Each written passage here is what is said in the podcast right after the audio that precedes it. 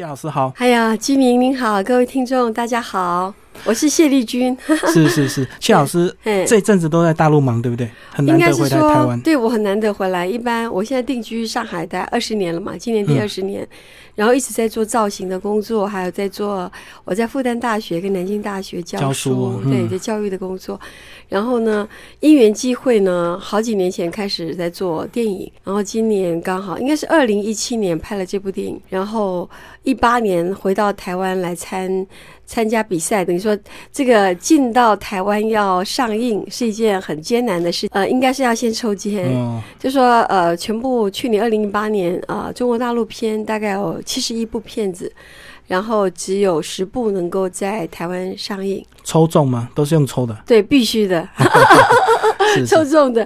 然后很有幸，我们的我整个台湾的宣发的这个总监周林山，然后抽到八号，嗯听到八号我们都好高兴，感觉会发的感觉。对，然后呢，就就一路到现在，所以五月一号全台呃联映啊，然后这个是首部电影，两岸的第一部电影是以台湾为首发，对所以我们比大陆早。对，大陆现在都还没播，那是不是就来帮我们介绍这个故事？其实有点耸动，但是又非常好看。那其实呢，探讨人性，这个有时候我们虽然说听到这种题材，我们会有些批判，可是当你深陷其中的时候，可能你自己都会受不了。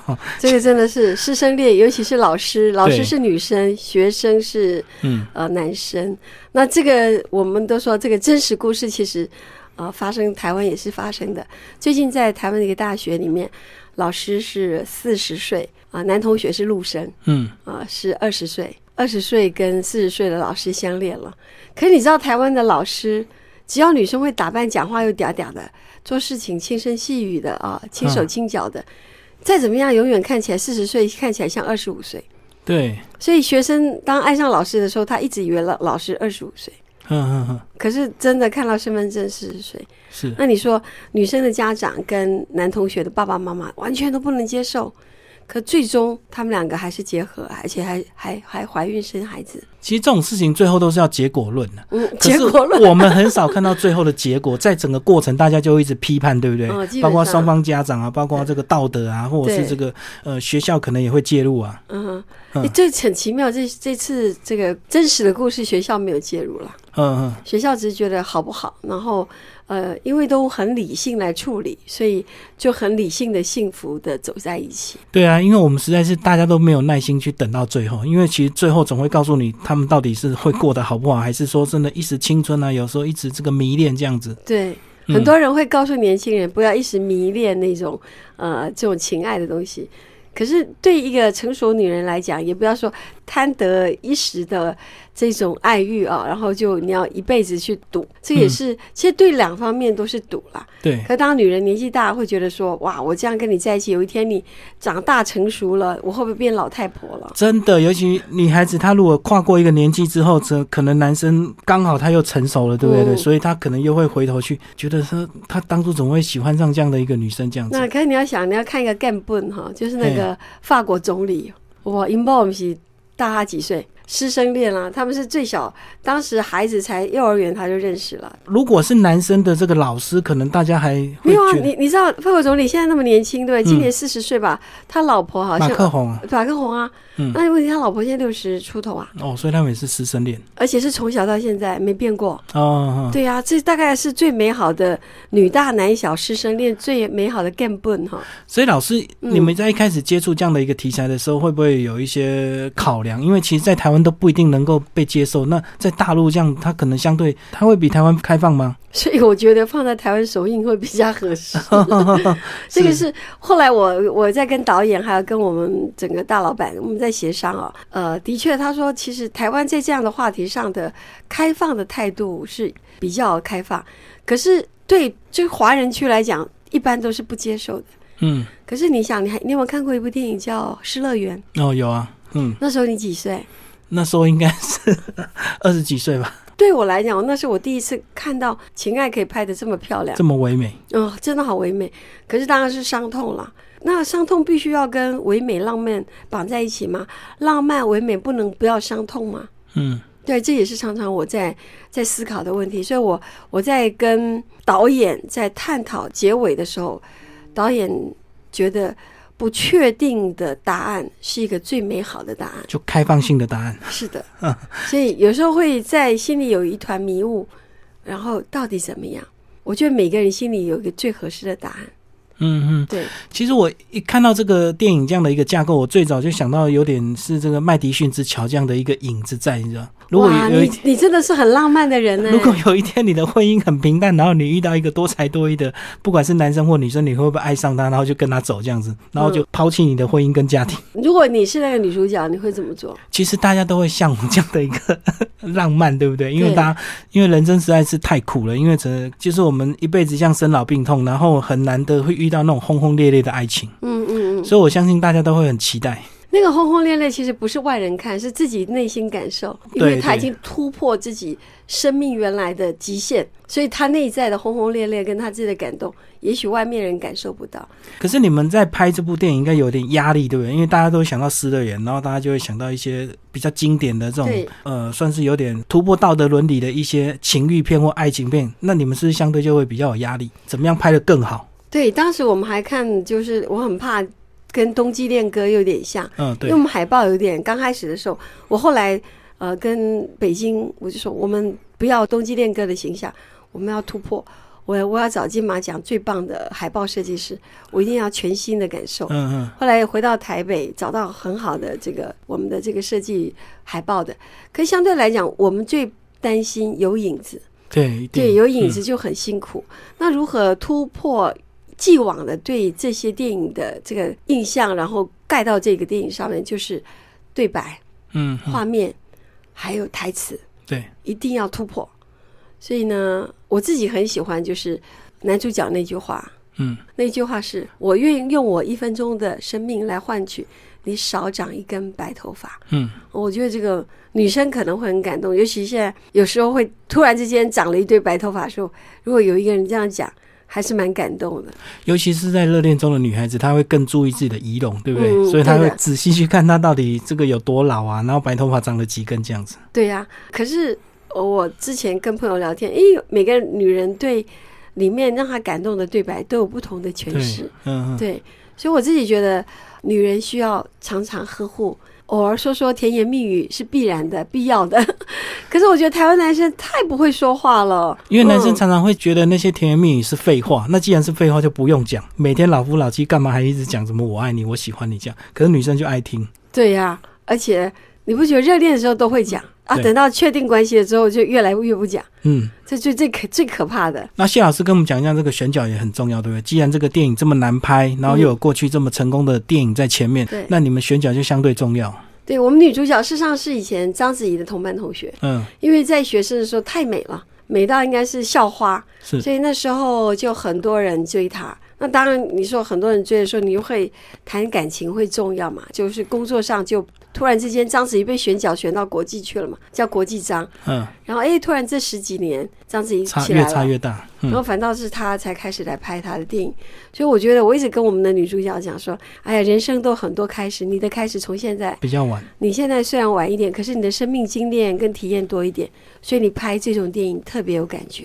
嗯嗯嗯嗯。，而且他刚好年纪也是比男主角大一点，对，现在就是跟我们那个就刚台湾的女老师，对，呃，三十，四十对四十岁的女人被二十几岁的男生爱上，嗯那，当然他没那么大，他三十几。对可是我的意思说，其实有生命经历来拍一出戏，或是写个剧本，或者是一个不是想象的，是真实体验的过程来变成一个电影的话，我觉得那个触动人心的那种表情跟表演，或是你整个情绪的感染力会更深更深。对，因为他历经沧桑，他回头来拍的话，可能更到位、更自然这样子。对的，嗯对的，我真的觉得，其实我们自己在拍电影啊，从呃早期的青春偶像到现在这种比较能够体验到人生的酸甜苦辣的情感生活，就觉得哎，真的人生年轻的时候跟中年跟对，未来老年的真的人生的追求真的完全不一样。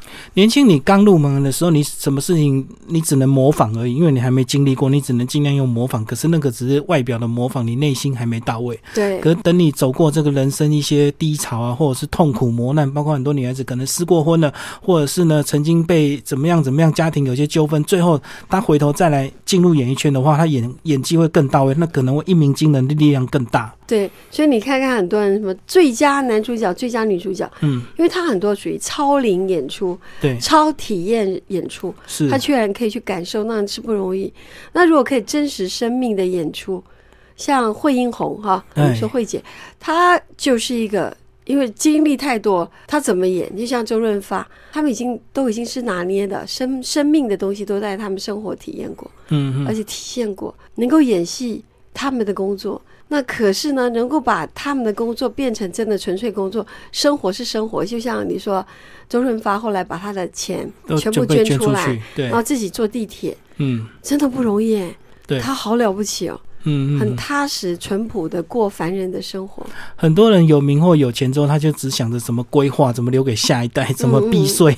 对对对，我最近认识一个大哥，他他跟我讲说，他很遗憾，因为他儿子不爱工作，嗯，他认认为爸爸太有钱。他觉得他跟爸爸说：“爸，我不用工作，就等着继承就好。”对他爸好生气。嗯，好还好，最近台湾有一个法律叫信托。嗯，因为呢，他爸爸的好朋友都很有钱，就说他有一个很好的，也是姐姐级的人物，就是觉得孩子都蛮孝顺的，就是在八十几岁就把钱都分好，分四份的四个孩子。对。分好分好，钱都拿走之后，孩子再也不来看他了。哦，很现实，而且是发生在台湾哦。嗯嗯。我觉得这应该不是台湾的故事吧？台湾那么有人情味，孩子那么孝顺，可是真的是发生在台北。嗯。然后呢，现在妈妈生病了，医药费没人出，是他们一群老朋友凑出来给妈妈看病，凑钱给他看。然后呢，一堆孩子推来推去都不来看，所以他就跟我讲说：“哎呦，雷姑娜。”不行，这样我这个钱哦，还存起来啊，交给信托，就每个月每个月固定给他们就好，不能把钱一次给他们，嗯，不然他们就不认爹不认娘了。而且有时候这个狐朋狗友也会聚过来嘛，知道你继承了一笔钱之后，就会开始带坏你啊，干嘛的？真的真的，所以我觉得，如果父母亲有智慧的话，甚至有时候电影里面每个人可以在人家的故事里面看到自己可能发生的故事。那如果是你，你要怎么样来面对这样的问题？嗯，然后如果真的发生的话，你要怎么处理？是，那我们刚刚介绍完女主角，男主角也要介绍一下。哦，男主角不要太年轻哦。嗯，对啊，他也不能够只有很帅而已，对不对？还演技还是要有一些那种追求爱情的那种冲动，这样子。嗯，有腼腆的年轻人的这种含含蓄害羞，然后欲言又止。对，然后就是很多很多都是。半推半就之下，也也也许不是不止女生会半推半就，其实男生也是会。对啊，对对对，少男嘛，少男。所以我在想，有时候我们回过头看年轻的自己的时候，其实跟不管是男生女生，都有一段对爱憧憬、想试又不敢试、又往后退的那种心境。嗯，那我觉得我们在选角的时候，他真的非常难能可贵，因为里头有太多那种。要脱衣服的镜头，要秀一下身材。对，然后还不能有太多的肥肉，这样。然后最重要是，呃，我觉得要演戏本身，这个就已经很难。还要这种很这种肌肤相亲的演戏，太难太难了。而且他的对象又是算是美女，超级美女，对，你美女又熟女这样子。嗯嗯。对，对我我觉得对一个年轻男生来讲，我真的是不可抗拒的一个另外一种挑战，真的。然后蛮帅的，嗯，我觉得有年轻人，某些角度又像金城武，有些角度就觉得像某个明星这样。嗯嗯。所以其实要成为大明星之前，你还要成为像谁这个人。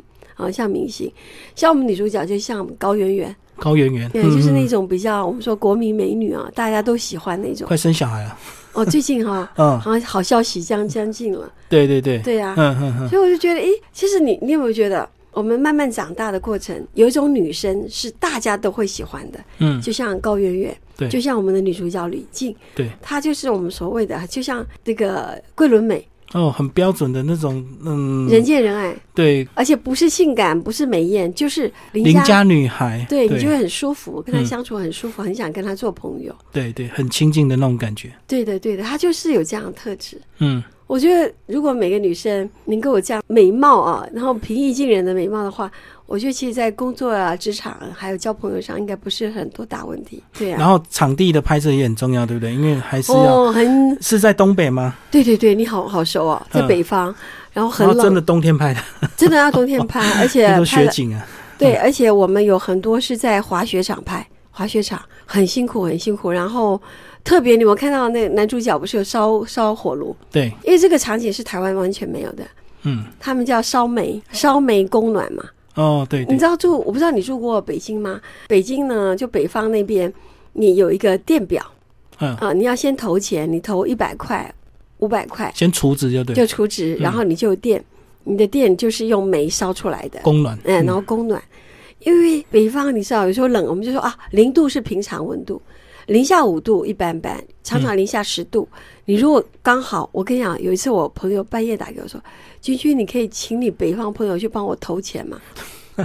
我的供暖没了，我说怎么会呢？我人在上海，我怎么飞去帮忙？我所以我又委托朋友开车去帮他把那个供暖弄好。嗯，对啊，所以台湾虽然四季如春，不能感受到他们那个叫四季分明，可是我们很渴望对雪的追求，雪。对，然后呢，可是真的在雪里面生活的人，冷的时候真的是要人命。因为我能够想象那个外面这个冰天雪地很冷，可是嗯可能他们男女主角的一些呃情欲画面，他们身体彼此火热，这种有点很强烈的对比跟冲突，哎，而且他们可能又要考虑到一些道德或法律的观感，然后这个到底要为了这个情爱投入一切，还是到底要这个守守住，然后赶快打断，嗯，这个很很痛苦，对不对？这个应该是，我觉得这也是我们导演一直在在表述的他的想法。所以其实你不觉得每一个年代，不管是华人或是老外，好了，这都会遇到的问题。对，这是人生。其实真的都有，只是说有时候我们这个台面上大家都会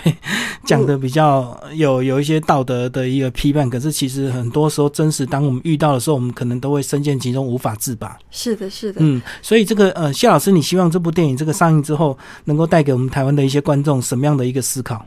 我觉得主要是因为女主角在婚姻里面一直都很久了，哦、很平淡，不止平淡，而且她 当然说平静冬日啊，嗯、呃，平静。然后呢，其实她静静里面有一种冷漠，对，不再沟通，不讲话，呃各活各的。相并对相相敬如宾啊，嗯就是下雪雪冰冰雪的那个冰，这样的关系你还要维持吗？对啊，可是有时候又习惯了。这很可怕。讲习惯了，这个就是让自己继续继续的冰下去。嗯，那有一种就是，哦，我出去了，say bye bye goodbye，我们结束走这段跟走。嗯，有一种是说我跟你面对面讨论，讲清楚。诶，为什么我们会这样？我们两个真的不相爱了吗？如果我们两个还彼此在乎的话，我们是选择另外一种相处模式，我们再重新来过，我们都试一试，再加温。嗯嗯我觉得，以我来讲，我我其实我希望我更多的告诉女生，你们在面对新的感情或是一段老的关系里面，你要学习沟通，哦，不要一味的放任自己纵容自己的情感，或者是放任自己学会啊，不要管了，就这样吧，人生就这样。呃这样也不对。嗯那我这两天因为都回来嘛，呃，太辛苦了，工作量很大，所以我就没开车，我就搭出租车。常常哥看到那个里面有一对老老阿妈跟老阿伯，就是那种电台里会自己拍摄那个就是录影带给大家看。嗯，他说：“哎呀，这个阿公阿妈啊，你们怎么样维持这么好的这个婚姻关系？啊，阿嬷你教阮安怎这少年家安怎维持关关婚姻之道啊，啊，你都爱啉奶啦，那个就叫女生，对，老人爱。啉奶。嗯可是我回头来看看，这就是台湾教育。台湾的教育就女生要忍耐，当女儿的要忍耐，当媳妇的要忍耐，当婆婆的、当妈妈的、当谁都要忍耐。嗯，可是其实人生不是忍耐，我觉得忍耐是一个美好的美德之一，可它并不是全部，嗯哼，对不对？所以我觉得有时候坦白也是可以的，然后你可以更多的、更友善的沟通，然后可以更诚实的说自己的内心话。嗯然后你那个诚实，你要用爱来说诚实话，哦，这个都很重要。所以我觉得忍耐不是唯一的，嗯应该是台湾女人应该学会沟通的技巧。除了智慧之外，我觉得情商很重要。是，然后最重要是什么叫界限？六十分在这儿，过了六十分的关系，五十九分之后，我们是不是要开始看看这段关系要维持还是要撤等啊？要怎么改变？对，嗯如果有小孩，要更小心。对，因为有小孩跟不一样。真的，尤其是很多人忍耐都是为了小孩，他想说小孩还小，不要让小孩造成阴影，让他有这个变成单亲家庭的那种恐惧，所以就忍耐，然后就表面维持，然后忍到十八岁、二十岁，终于可以考虑离婚了，可是又习惯了，就算了，就这样子，何必呢？所以台湾人比日本人会忍耐是什么？日本现在的离婚高峰是六十岁到六十五岁，哦，终于完全解脱。解脱什么什么可以断干净的？对对对对，真的蛮有意思的。这部电影其实，呃，谢老师，你们在台湾也有办过几场的试映会，对不对？对对。呃，尤其也到大学生去跟这个年轻学子去试映，讲一下他们的一些感想跟回馈，好不好？我觉得最好玩是呃呃台北的哦，跟南部的学生不一样。我觉得看这部电影，我心里会纠结啊，嗯，就是有点走入在迷雾里面啊，情感迷雾里面。啊，然后我找不到方向的感觉。嗯，可是南部的孩子看完一直笑，有好多地方我们都觉得会心痛的地方，他们一直笑。哦，对，所以呢，其实 对孩子们来讲，有些东西也许你还没走过，对，所以他觉得那怎么会这样处理啊？怎么会这样处理？太轻松了。嗯嗯，然后可以，可是北部的孩子就看的就会比较沉，然后整个角色就会进去，然后出来就真的每一个人，有些人说，哎呀。我出来之后，就像好几天下雨一样，心沉沉的。那有些人讲说：“哎呀，我看完之后感觉说，我是不是要继续我这段不合适的感情？”嗯，因为每个人都有自己生，都会想到自己，尤其女生。嗯，那有些男生会说：“哎呀，如果是我，我爱上我老师会怎么办？”嗯，因为其实有很多年轻孩子，不管是男生女生。第一个最容易暗恋的对象就是自己的老师。对，常常因为他有权势，或者是说他有学识，然后他这个呃肢体表达又很丰富，所以常常很多女学生就很一开始就会暗恋男老师。吉米，你有没有爱上过你女老师过？呃，以前也是会啊，当然是比较漂亮的女老师。我们在国高中的时那段时间，那种小鹿乱撞的时期，还是很容易会被吸引。这样，我真的哈，嗯，我记得我念高中的时候，我是念普里高中，保利哈，保利很淳朴哎。对啊，很淳朴。那时候，那时候我们是男女合班，然后有一个女老师，她真的眼睛很大，就像现在迪丽热巴那种，眼睛很大，水汪汪的，哎，水汪汪，身材很好。她习惯穿窄裙，嗯，要穿衬衫。她扣子永远扣有两颗没有扣。她走路的时候胸部，因为她胸部很大，就走路就会就有点弹性，这样走过来。我们那时候我是少女的时候，我还不知道为什么男生都要吹口哨。嗯哼。